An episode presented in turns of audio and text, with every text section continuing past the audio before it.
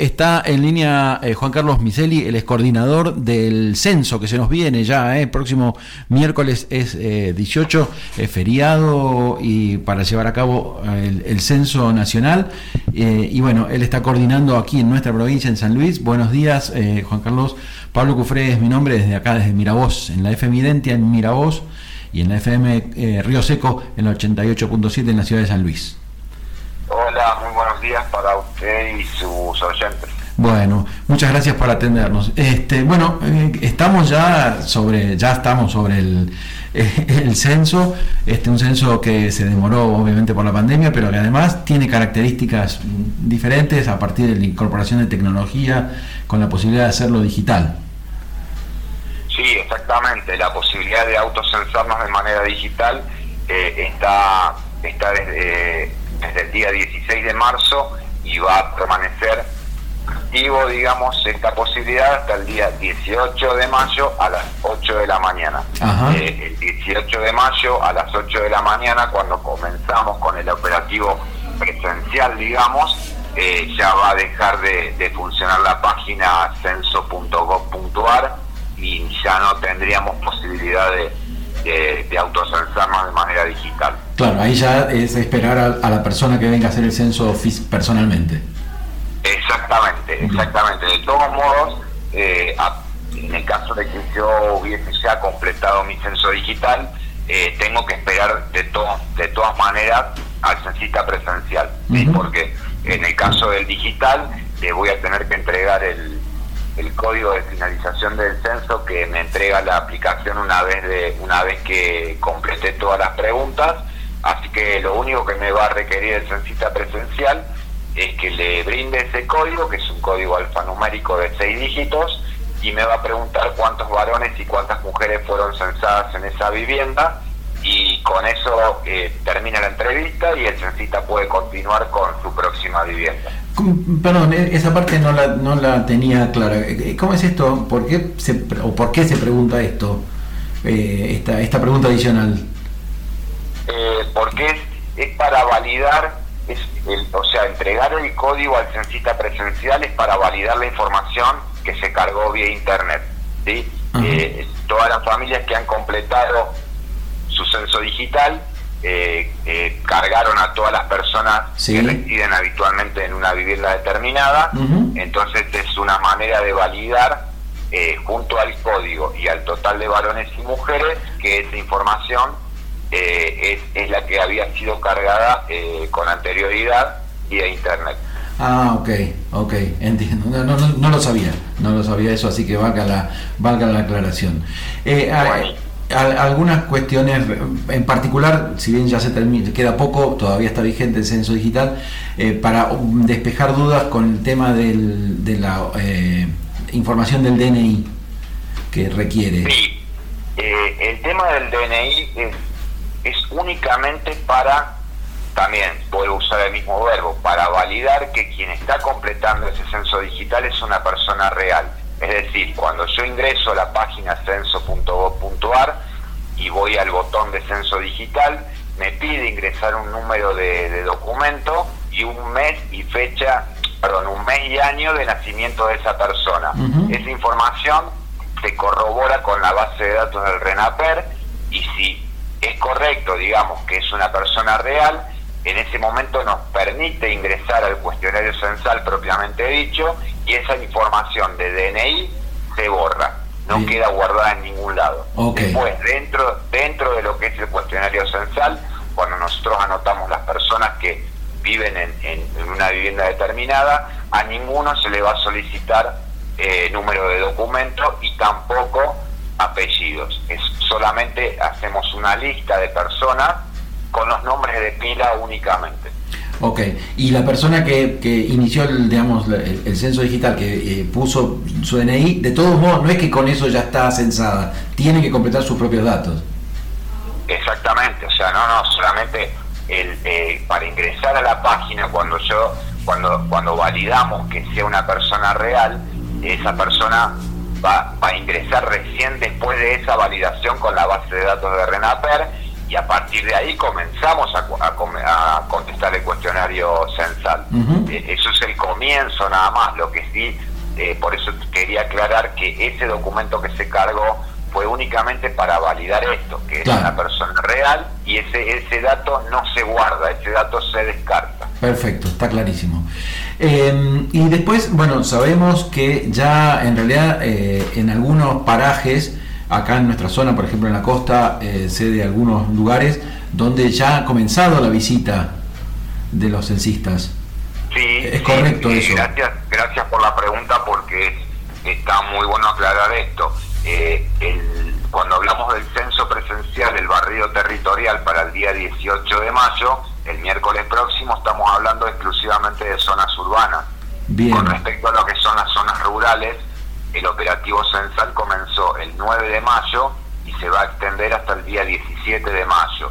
Es decir, tenemos más cantidad de días para hacer el relevamiento precisamente por las distancias, porque no tenemos las casas contiguas. No es lo mismo agarrar dos cuadras, tres cuadras de una manzana con una casa pegada a la otra, que recorrer en algunas oportunidades kilómetros para ir de una vivienda a otra. Entonces este operativo sí está ya vigente desde el 9 de, 9 de mayo, sí, hasta el día 17. Porque he, recibido o recogido algunas, algunas este, interrogantes, algunas cuestiones eh, de que si efectivamente era, eran censistas. ¿Cómo se identifican, por ejemplo? Eh, los censistas están todos debidamente identificados con una credencial, con sus datos personales, eh, llevan colocada una pechera con el logo del censo 2022 y van a ver las, eh, los vecinos van a ver que eh, en sus manos llevan todo el material censal, es decir, cuestionario, lápiz, goma, sí, planillas que van a ir completando a medida que avanzan en su recorrido. Y también está, si me permite esta, eh, esta aclaración, ningún censista debe solicitarle a nadie ingresar al domicilio para completar el cuestionario. la indicación que tienen todos los censistas es que el procedimiento, la entrevista se hace en la vereda de la casa. y Nadie debe solicitar ingresar al domicilio de nadie. No es lo que está, no es la indicación que se les dio eh, por un tema de, seguridad, tanto para el censado como para el propio censista, y también porque seguimos en periodo de pandemia, eh, así que no, no, nadie debe pedir, o sea, que me golpeen la puerta de casa y que me digan soy censista, déjeme entrar para hacer el cuestionario, eso no es real. No es lo que debe ser. Valga, valga la, aclaración. Em, otra cuestión, eh, ¿qué cantidad justamente de, censistas están en nuestra provincia este, involucrados? Tenemos poco más de eh, entre eh, censistas titulares y tenemos un porcentaje más de censistas suplentes, tenemos alrededor de 8.000, 8.200 personas. Es un número importante, digamos. Es un número muy importante, es una estructura muy, muy grande Que, que, bueno, que hemos estado armando desde ya un tiempo para atrás largo. Eh, son muchas personas que tenían que inscribirse en un sistema de registro, eh, tenían que capacitarse, eh, tenían que hacer su recorrido previo de la zona que tenían que trabajar el día 18. No, es, sí, es un trabajo muy, muy grande. Son muchísimas personas las que, y, y, estamos hablando de San Luis, que digamos que es una provincia relativamente chica, no ni hablar de provincias más grandes donde esos números se duplican o se triplican. Sí, sí, por supuesto, por supuesto. Eh, las dos últimas de mi parte. Eh, una es, ¿qué pasa si el día del censo, eh, digamos, yo por, hice el censo digital y no sé, tú, salí justo, no, no, no, no le pude entregar el, código al censista, ¿qué pasa? Bueno, en esa oportunidad tenemos algunas posibilidades. Por ejemplo, si hay alguna si, si usted vive solo, eh, que no hay nadie que pueda atender al censista para brindarle esta información, puede dejar esta información a la vista, ¿sí? escrita con el código de finalización, que como le comentaba al principio es un código alfanumérico de seis dígitos, y poniendo además cuántos varones y cuántas mujeres eh, se han censado en esa vivienda. Si está a la vista y el censista lo ve y lo puede anotar, valida la información que usted cargó eh, por internet. En el caso de no dejar nada escrito, puede dejárselo el dato a un vecino de al lado de su casa, en, el caso de que se pueda dar esta posibilidad, y que el propio vecino suyo le avise al censista que de la vivienda de al lado tuvo un inconveniente, que se tuvo que ir, pero acá me dejó el código para que se lo entregue a usted, el censista tomará nota de ese código y valida la información. Perfecto. Si no se dan alguna de estas situaciones, que el censista no tiene acceso, no tiene forma de, conseguir el código, la información que usted cargó por internet se pierde, no hay forma de validarla. Ok, ok. Y, la última, em, la cantidad de personas, más allá de los análisis, por supuesto que son muchísimos estadísticamente que después se hacen, pero el número de, habitantes, eh, el dato va a surgir más o menos este, pronto, me imagino. Claro, eh, eh, yo no tengo a mano en este momento el calendario que tiene previsto INDEC, pero si, digamos, hay una serie de, de nuevas tecnologías aplicadas para, para trabajar, eh, entonces si toda la parte informática, la parte tecnológica funciona bien, el dato de por lo menos la cantidad de población lo vamos en pocos días después de, realizado el censo.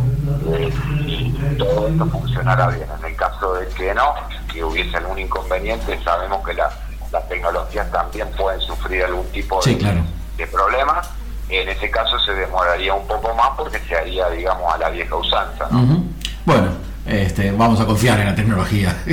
ojalá, ojalá. Una, ahora, una última plus, porque me llegó un mensaje. ¿Qué pasa si se pierde el, código electrónico, el de 6 dígitos, el alfanumérico? Eh, si me perdió. Si se perdió, el código, eh, tiene la misma página del, del censo.gov.ar, que es donde debemos ingresar para, para hacer el censo. Sí. Eh, un link que dice recuperar código. Ok. ¿sí? Y con, va, haciendo los pasos que, que le pide la página hasta poder recuperar el código. En el caso de que de esta manera tampoco se consiga recuperar el código, eh, la única posibilidad que tenemos es el día 18 contestarle las preguntas todas al censista Perfecto. Eh, bueno, muchísimas gracias por todas estas valiosas aclaraciones este, para este próximo 18, mm, entonces, este, completar este censo nacional. Así que gracias por, por la información y eh, por la comunicación con, con Miraos. por permitirnos la difusión. Que tengan buen día. Igualmente que tengan muy lindo día.